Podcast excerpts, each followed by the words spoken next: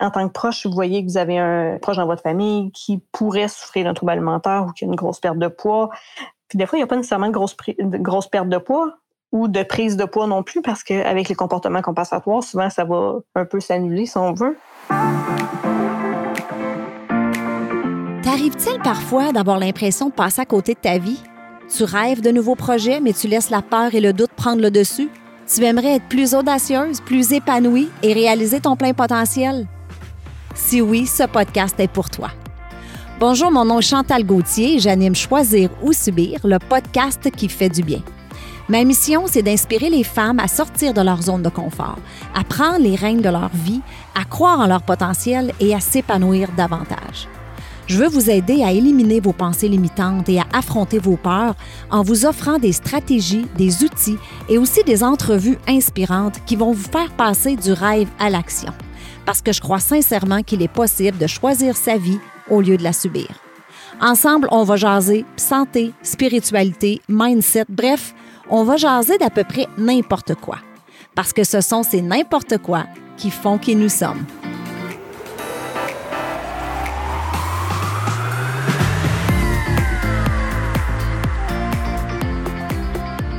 Allô tout le monde et bienvenue sur Choisir ou Subir. Très heureuse de te retrouver pour un autre épisode. Aujourd'hui, j'ai le privilège de m'entretenir avec Stéphanie Labonté. Stéphanie est maman de trois enfants. Elle est criminologue, intervenante spécialisée en santé mentale. Elle complète d'ailleurs présentement sa maîtrise en santé mentale. Et elle est aussi l'auteur du livre Dépasser à épanoui, surmonter l'épreuve pour se reconstruire. Allô Stéphanie, bienvenue sur Choisir ou Subir. Salut, merci de me recevoir. Alors, Stéphanie, ton livre, c'est un guide de pratique dans lequel tu donnes des exercices à faire. C'est vraiment très bien fait. C'est pour les femmes qui veulent, en fait, se reconstruire après avoir vécu une épreuve difficile. Et ayant toi-même vécu euh, plusieurs épreuves, dont un trouble alimentaire, dans ton livre, en fait, tu mentionnes que tu en as souffert pendant plus d'une vingtaine d'années. Oui. C'est de ça que je voulais qu'on parle aujourd'hui, Stéphanie, parce que euh, je pense que c'est peut-être mal compris, les troubles alimentaires. Euh, moi-même, tu sais, je. Fait j'aimerais ça savoir dans un premier temps, pour toi, là, comment ça s'est manifesté, à quel moment de ta vie, puis comment tu t'en es rendu compte que tu souffrais de ça? Bien, en fait, moi, dès la, la fin de l'enfance, début adolescence, j'avais déjà une relation particulière avec la nourriture au sens où euh, je mangeais en cachette quand je m'ennuyais. Euh, j'avais déjà un surplus de poids. Donc, euh, ça, a vraiment commencé comme ça, avoir la relation problématique de manger en cachette, tout ça. Par la suite, début de l'adolescence, encore là, victime d'intimidation, plusieurs épreuves de vie. Euh, donc, ça s'est cristallisé encore plus. Euh, puis par la suite, durant, si on regarde à peu près de 11-12 ans, mettons que je mangeais en cachette, jusqu'à 33 ans, même 34, le temps d'aller voir un médecin. 33, oui, parce que là, j'ai 34, je vais avoir 35 euh, bientôt. Mais euh, en fait, euh, ça a varié tout le long de ma vie. J'ai toujours été capable de reprendre le dessus par moi-même après un certain temps. Mais quand il est venu justement que j'ai été voir le médecin, c'est que j'avais aussi une dépression majeure. Puis j'étais en rechute depuis plus d'un an au niveau de mon trouble alimentaire. OK. Des périodes de restriction, j'ai eu des comportements compensatoires. Puis tu dis que avais, toi, tu avais un surplus de poids, mais je pense que c'est, tu me corrigeras si j'ai tort, mais c'est pas toujours relié justement à l'apparence ou à la nourriture. Tu sais, des fois, on pense que, que, que c'est toujours relié à ça, mais je pense qu'il y a quelque chose qui est sous-jacent. C'est pas juste nécessairement parce qu'on veut pas prendre de poids qu'on souffre de ces troubles-là. Est-ce que tu es d'accord? Oui, tout à fait. Au sens où souvent, quand quelqu'un souffre d'un trouble alimentaire, c'est aussi une grande notion de contrôle. Euh, souvent très perfectionniste, besoin de contrôler son environnement. Euh, c'est aussi, euh, par exemple, quand on n'a pas le contrôle sur les événements extérieurs, à ce moment-là, c'est la seule chose qu'on arrive à contrôler. Ça, ça amène des distorsions cognitives au niveau de l'image de soi et tout ça aussi. OK. Puis il y a différents types, hein, Stéphanie. Est-ce que tu peux nous donner, je sais que l'anorexie, boulimie, est-ce que tu pourrais nous, euh, nous, donner les différents types qui existent? Bien, en fait, il y a l'anorexie, qui est de se priver de manger. Il y a la boulimie, c'est vraiment des périodes de binge alimentaire, des, euh, des crises alimentaires. Il va y avoir une énorme prise de nourriture dans une courte période de temps. Euh, comme par exemple, en 30 minutes, une personne peut manger six toasts de céréales, des biscuits, tout ce qu'elle trouve c'est vraiment une grande, grande perte de contrôle. OK, je savais pas que c'était dans une période restreinte. Dans une période restreinte, c'est pas dans une journée complète, c'est vraiment lors d'une crise. Un binge, là. Un binge. oui, complètement. Mais c'est vraiment ce qui caractérise ça, c'est vraiment la perte de contrôle. Tu es incapable de t'arrêter. Ah. Puis on, compare souvent justement les, les cravings, les. Euh, oui, je, pense que les gens vont savoir c'est quoi, là. Craving. Moi non plus, ça ne me vient pas en français, mais ouais. Fait que dans le fond, souvent, on compare euh, l'impulsion à avoir la crise alimentaire qui est aussi élevée que quelqu'un qui consomme de la cocaïne puis qui est en manque. Ah, ouais. c'est aussi important, aussi puissant. Toi, c'est-tu ça? Toi, c'était-tu boulimie? C'était-tu. Ben, je vais te laisser finir. Là. Y a-tu d'autres types de troubles alimentaires qu'on connaît peut-être moins? Oui, bien, c'est sûr qu'il y a l'orthorexie, qui est de, le fait de souvent de, de, compter tout ce qu'on mange, euh, d'être au courant de tout ce qui est des euh, lipides, glucides. C'est un point obsessif où tu viens à savoir les calories par cœur. Ah, je connaissais pas celle-là. Tu peux avoir l'hyperphagie boulimique, qui, ça, c'est les, les mêmes cravings que la boulimie, mais sans comportement compensatoire. Quand tu parles de comportement compensatoire, tu veux dire quoi? Vomissement, prise de laxatif, exercice compulsif, jeûne. Euh, toutes ces méthodes parce qu'après, pour annuler le binge, en fait. OK. Puis le dernier dont tu nous as parlé, la personne, elle mange énormément dans le même délai, un délai restreint, mais elle n'élimine pas après? C'est ça, c'est en plein ça. OK. Puis, tu sais, c'est caractérisé vraiment par la même perte de contrôle, la même détresse psychologique ce qui, ce qui amène vraiment ça. Hein. OK. Les deux derniers, je pense, sont moins connus. Hein? Ça se peut-tu? Je pense que les gens, souvent, c'est l'anorexie. Puis la... OK. Puis toi, tu mangeais en cachette. Donc, toi, c'était pas l'anorexie, c'était la boulimie. Bien, moi, ça s'est alterné toute ma vie. Ah oui? Oui. OK. Fait qu'il y a des moments où ce que tu mangeais vraiment pas du tout, puis il y a des moments où tu faisais des binges. Oui, c'est en fait ça. OK. Puis à 11-12 ans, tu dis que ça a commencé. qu'est-ce, que tu penses qui a, créé ça chez toi? Est-ce que c'est le surplus de poids? Est-ce que c'est parce que tu as parlé que plus tard, tu as vécu l'intimidation? Mais au départ, c'est quoi, selon toi, qui a créé ça? Bien, en fait, c'est un tout. C'est, multifactoriel. C'est pas juste une chose qui a fait que ça s'est créé. Euh, si je regarde, moi, par exemple, euh, je me suis toujours sentie différente des autres enfants. Euh, j'avais pas les mêmes intérêts. Euh, je me sentais plus confortable avec des adultes qu'avec des enfants. Bon, j'ai su vers 34 ans que c'était possiblement à cause d'une douance. qui explique pourquoi je me sentais aussi différente, que j'avais pas le même mode de fonctionnement que les autres. Donc, déjà, je me sentais à part, avec un surplus de poids en plus qui m'amenait à être encore plus à part des autres. Oh, wow. Il rajoute à ça l'intimidation. Euh, bon, j'ai été surprotégée, donc le, manque de contrôle de moi-même. Moi, j'ai repris mon contrôle par la nourriture. Donc, c'est vraiment, comme je dis, c'est multifactoriel.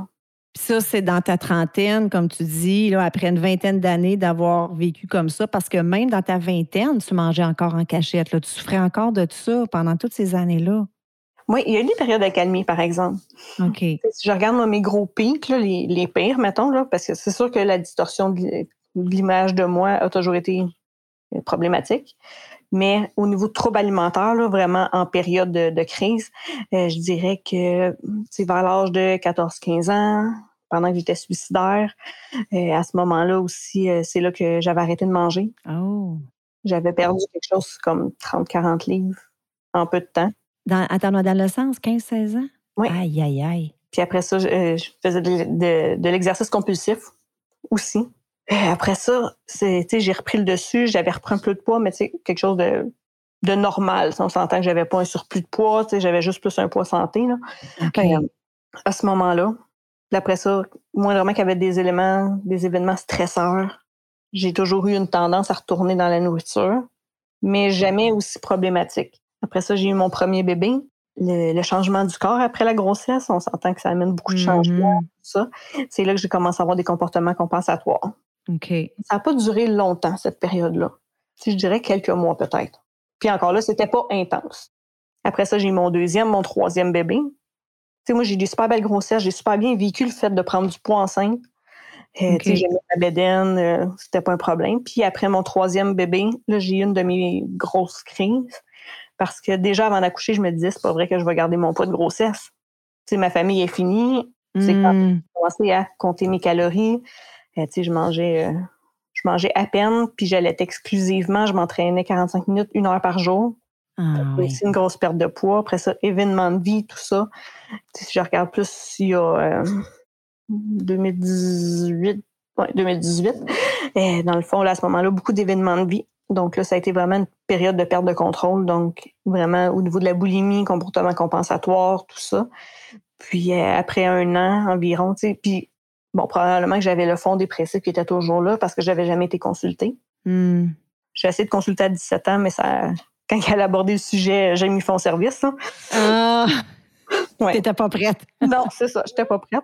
Donc, euh, c'est là, tu sais, quand je voyais, je me reconnaissais plus, que j'avais le goût de pleurer tout le temps, tout ça. Fait que j'étais allée voir le médecin, j'y ai parlé en même temps mon trouble alimentaire. C'est là que j'ai été diagnostiquée à 33 ans. Hey, imagine, hein, toutes ces années-là. Parce que j'avais peur prendre le contrôle. Quand tu disais à 15-16 ans que tu avais perdu je sais pas combien de 30 livres, tes parents à l'époque devaient quand même être inquiets aussi de devoir perdre autant de poids. Il n'y a personne dans ton entourage. Est-ce qu'il y avait des gens qui. Euh, Il m'avait déjà menacé de me faire hospitaliser parce que j'avais perdu trop de poids. Mais tu sais, vu que je bougeais quand même, Ouais. vu que je faisais beaucoup de sport, c'était quand même explicable. Ah, ça, ça s'expliquait par ça. Je faisais des allers-retours. euh, Je sais pas, t'es-tu du coin des Laurentines? Non, Ah, je connais un peu le, le coin. Tu sais, si, mettons, je je faisais euh, Saint-Janvier, Sainte-Thérèse en rollerblade à tous les jours.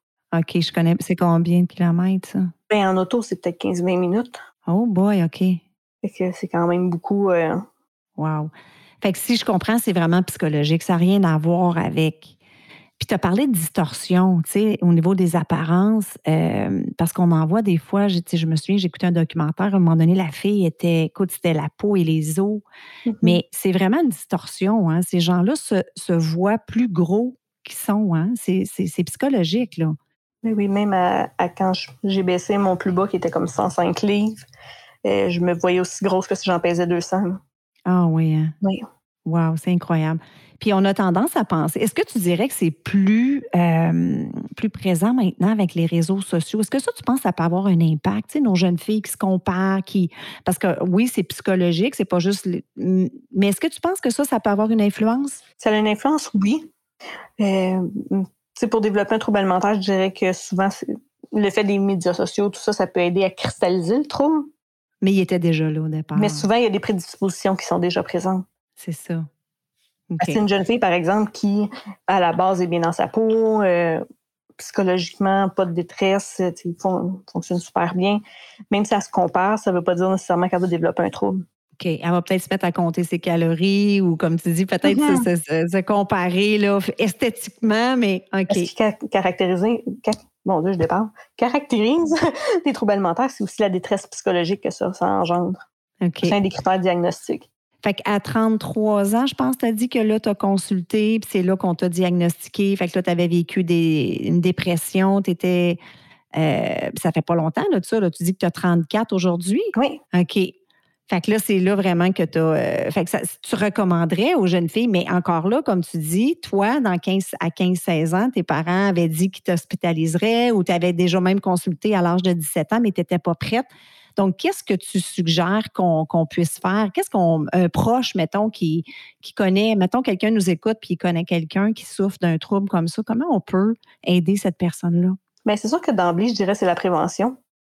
Tu sais, d'un, même en tant que parent, sais, quand on a des propres difficultés, tout ça, euh, tu sais, par exemple, les, les fameux régimes et tout, tu sais, d'éviter Hmm. le plus possible que nos enfants soient conscients. Ça, je pense que c'est la base aussi. Puis sinon, c'est en tant que proche, si vous voyez que vous avez un, qui- un proche dans votre famille qui pourrait souffrir d'un trouble alimentaire ou qui a une grosse perte de poids. Puis des fois, il n'y a pas nécessairement de grosse, de grosse perte de poids ou de prise de poids non plus parce qu'avec les comportements compensatoires, souvent, ça va un peu s'annuler si on veut. Donc, euh, c'est vraiment d'offrir notre présence à la personne.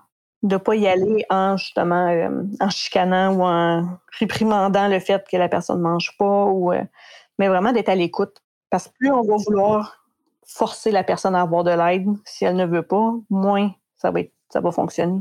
Fait juste montrer qu'on est là pour elle, que si elle a besoin d'en parler, on est présent, je pense que c'est la grosse base. Parce que ça peut aller loin, là. Tu sais, ça peut mener à la mort, des maladies graves. Donc, euh, c'est d'être à l'écoute. Puis C'est comme dans tout, je pense. Hein, c'est si on essaie de forcer quelqu'un ou de. faut que la personne s'en rende compte puis qu'elle soit prête. Sais, toi, tu as été pendant une vingtaine d'années comme ça. Donc, euh, puis aujourd'hui, euh, ça se passe bien pour toi? Oui, moi, je suis toujours suivie. Tu sais, je suis super transparente. Euh, dans le fond, depuis mars 2019. Si J'avais autre chose aussi à travailler, tout ça. Là. Est-ce que tu comptes encore tes calories? Est-ce que c'est encore une tendance chez toi? Est-ce que tu as peur de, de prendre? Non? La peur de, de prendre, de prendre du poids. c'est certain. Euh, ça, c'est encore présent. Il faut que je travaille là-dessus aussi. C'est tout travailler l'image de moi, de me voir de façon plus réaliste que ce que je me vois habituellement. Euh, mais tu sais, j'ai développé des outils. Euh, puis dans le fond, moi, je suis une personne qui parle très, très peu, qui est très introvertie. Euh, donc, moi, je me confie pas à mes proches. mon conjoint, il a su que j'avais un trouble alimentaire. Ça faisait 7 ans, 18 ans qu'on était ensemble. Il pas au courant non plus. Fait que, on voit, moi, c'est, ce que je travaille, justement. À apprendre à parler, à nommer les choses, au lieu de tout garder en moi ce qui amène la notion de contrôle, le perfectionnisme, tout ça aussi. C'est pas spécifiquement hmm. pour le trouble alimentaire que je consulte, mais pour m'aider à éviter de retourner dans ce pattern-là. Il faut que tu deals avec tout ce qui est autour de ça. Oui.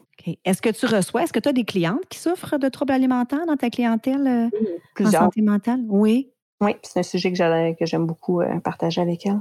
Fait que tu es, à l'aise quand même, tu as passé par là, fait que ça, c'est toujours le, meilleur des deux mondes. Surtout, quand j'ai des, jeunes adolescentes, tout ça, euh, parfois quand que justement c'est opportun puis que je pense que ça peut être bénéfique pour le suivi, à ce moment-là, oui, je partage le fait que moi aussi j'ai vécu ça puis je sais qu'est-ce que c'est.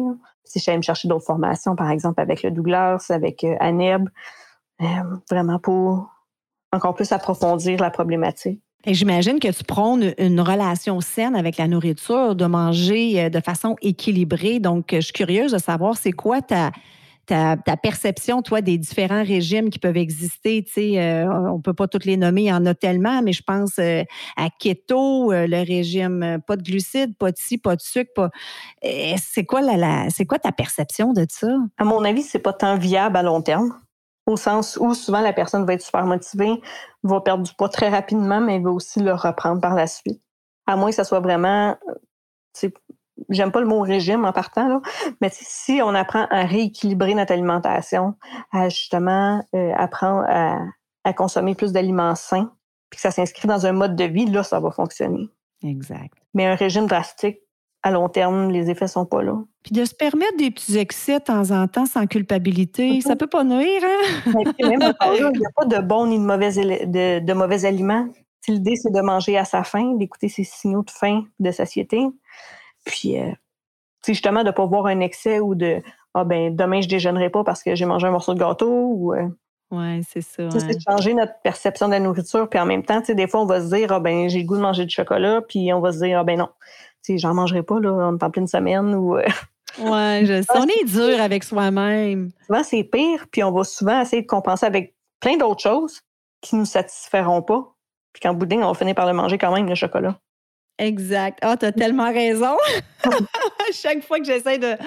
Non, tu as raison, on compense plus tard, puis on le mange pareil. C'est juste de. C'est comme tu dis, hein, d'être équilibré, puis. Euh. C'est tellement intéressant. Est-ce que y a des hommes, Stéphanie? Il y en a sûrement, mais tu as déjà vu des hommes qui souffraient oh aussi? Oui? OK. Il y en a moins. Oui, il y a plus euh, de femmes qui en souffrent, mais les hommes aussi euh, peuvent aussi en souffrir. OK. Très intéressant. Peu importe la classe sociale, peu importe l'âge? Parce que souvent aussi, on a l'impression que c'est une maladie d'adolescent. Ça peut, se ça peut se déclencher même en adulte. Tout à fait. Super intéressant, Stéphanie. Écoute, en conclusion, s'il y a quelqu'un qui nous écoute en ce moment, qui souffre, euh, qui pense souffrir d'un trouble alimentaire ou qui connaît quelqu'un qui en souffre, ça serait quoi ton, premier conseil à lui donner? D'être présent pour la personne, de l'écouter, euh, de ne pas hésiter non plus à aller chercher de l'aide pour soi-même, au sens où, euh, comme par exemple, Anorexie Boulimie Québec ont une ligne justement aussi pour les proches, pour être outillés, pour savoir comment aborder la situation, comment aider son proche. Il ne faut pas, faut pas hésiter d'aller chercher des conseils aussi à ce niveau-là. Je pense que c'est souvent ce qu'on fait pas. On essaye du mieux qu'on peut avec toute la volonté qu'on a, mais des fois d'aller chercher vraiment des, des, outils pour pouvoir aider l'autre, euh, ça peut être grandement bénéfique. Là. Excellent. je te remercie infiniment, Stéphanie. Je vais mettre le lien pour ton livre, pour ton site web. Je vais tout mettre ça dans les show notes. Alors, je te remercie beaucoup, beaucoup de ta générosité ce matin. Je te souhaite une belle journée. Merci de m'avoir reçu. Puis, juste préciser peut-être en terminant, euh, pour euh, mon livre, à chaque livre vendu, il y a un don de 2 qui est remis à Anorexie Boulimie Québec. Oh, super. Bonne idée. À la cause. Excellent. Mais merci tout le monde d'avoir été à l'écoute et on se parle la semaine prochaine. Merci. Bye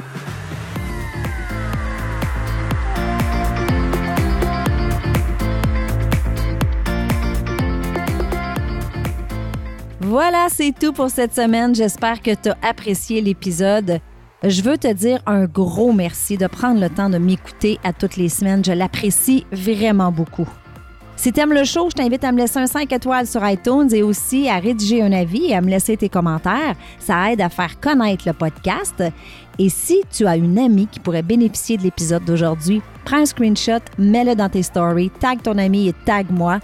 Ensemble, on va permettre à un plus grand nombre de femmes possible de pouvoir choisir leur vie au lieu de la subir.